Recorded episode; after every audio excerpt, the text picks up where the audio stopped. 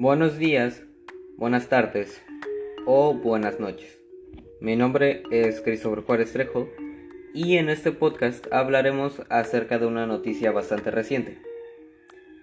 Esta trata acerca de que Ucrania daba en la tarde del pasado jueves un importante paso para su futuro, tras ser aceptada su candidatura para ingresar en la Unión Europea.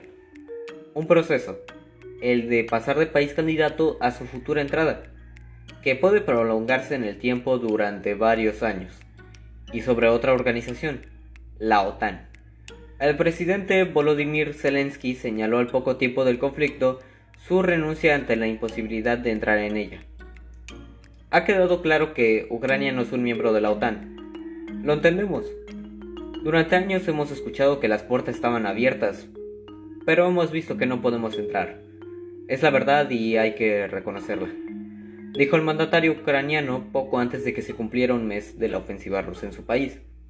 Ahora, el secretario general de la Alianza Atlántica manda un aviso a Ucrania, recordándole que gran parte de las guerras terminan con una negociación.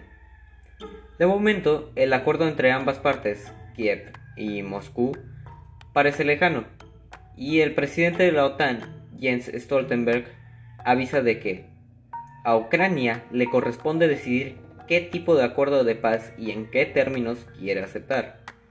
Así es como se ha expresado el máximo dirigente de la alianza, que aglutina a 30 países de Europa y América del Norte, en una entrevista con la agencia EFE. En ella vuelve a asegurar que el papel de la organización es apoyar a Ucrania. Stoltenberg recalca así el papel de la OTAN en el conflicto, pues asegura que la alianza tiene una responsabilidad moral y política de apoyar a este país y sostener su derecho a la autodefensa para proteger su territorio y soberanía. Pero con vistas a un posible final, no veo otra salida que pasar por las negociaciones con el Kremlin. La mayoría de las guerras, y muy probablemente esta también, terminan en una mesa de negociación. Pero también sabemos que lo que se desarrolla en esa mesa de negociación está muy estrechamente vinculado a la situación en el campo de batalla, precisa Stoltenberg. Según el director general de la organización, el apoyo suministrado por los países aliados ayuda a reforzar su posición en la mesa de negociación.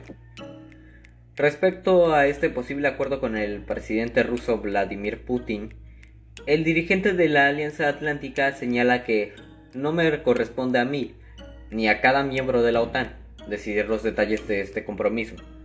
Eso le compete a Ucrania, al pueblo de Ucrania. Nuestra responsabilidad es ayudarles, reforzar al máximo su posición. Cada nación tiene derecho a elegir su propio camino, incluyendo el tipo de acuerdos de seguridad o alianzas de los que se desea formar parte. Por otro lado, Stoltenberg califica de inaceptable la postura de Rusia de impedir a toda costa que Ucrania pase a formar parte de la OTAN. Y no solo eso, sino también su rechazo total a la expansión de la alianza hacia el este, y la exigencia de que se retiraran de allí sus tropas. Es inaceptable, conculca los principios consignados en el acta final de Helsinki y muchos otros documentos que Rusia también ha suscrito. Es este punto el que, según Stoltenberg, Putin no admite, y por lo que ha empleado la fuerza contra Ucrania.